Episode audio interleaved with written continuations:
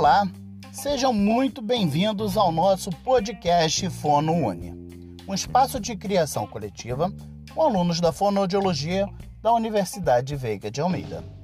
Hoje quem apresenta para vocês, Leandro Brasiliense.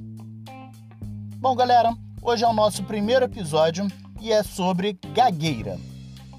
Tem o objetivo de informar vocês sobre esse tema e de como buscar uma ajuda profissional. Mas vocês sabiam que anualmente, no dia 22 de outubro, é Dia Internacional da Atenção à Gagueira? Exatamente. Muitas pessoas não sabem dessa informação.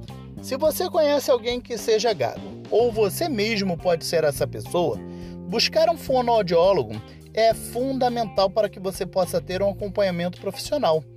O resultado será muito positivo em todas as áreas de sua vida, ok? Ah, é importante lembrar que gagueira não tem graça, tem tratamento, beleza? Então vamos começar a conhecer um pouquinho sobre a gagueira? Segundo o Wigate, a gagueira é uma interrupção na, na fluência verbal caracterizada por repetições, prolongamentos, audíveis ou não, de sons e sílabas. Essas vacilações na fala não são prontamente controláveis e podem ser acompanhadas por outros movimentos e por emoções de naturezas negativas, tais como medo, embaraços ou até mesmo irritações. Bom, como é que essa gagueira ela se manifesta?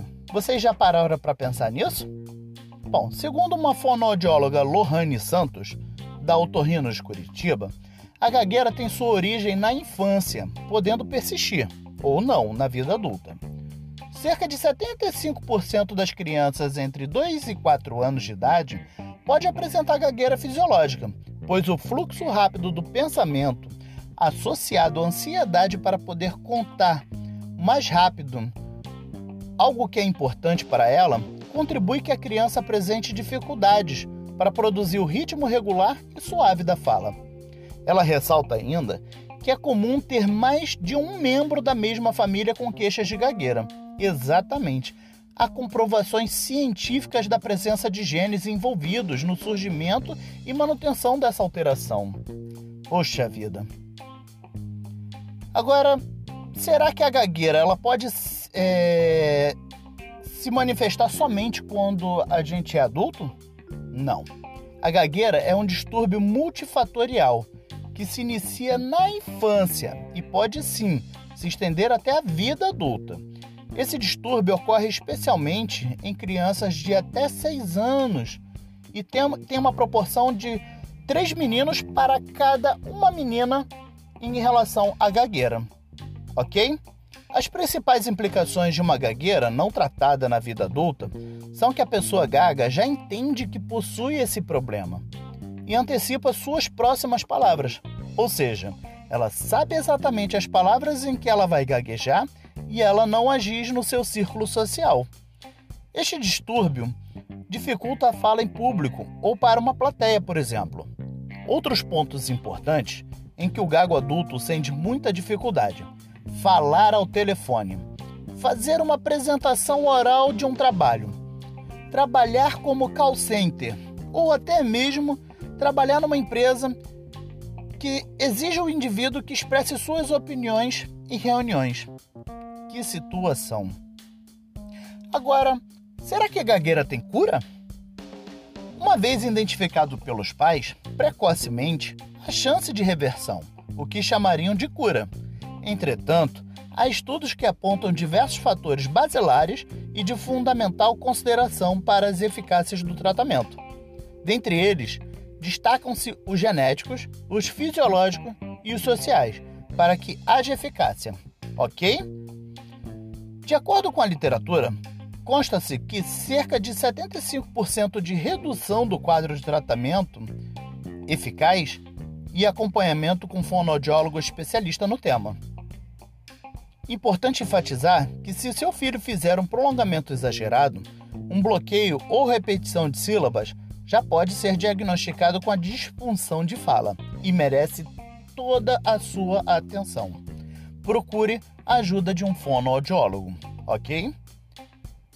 Agora vamos falar sobre Tipos de gagueira. É exatamente isso. Existem dois tipos de gagueira: a gagueira adquirida e a gagueira do desenvolvimento.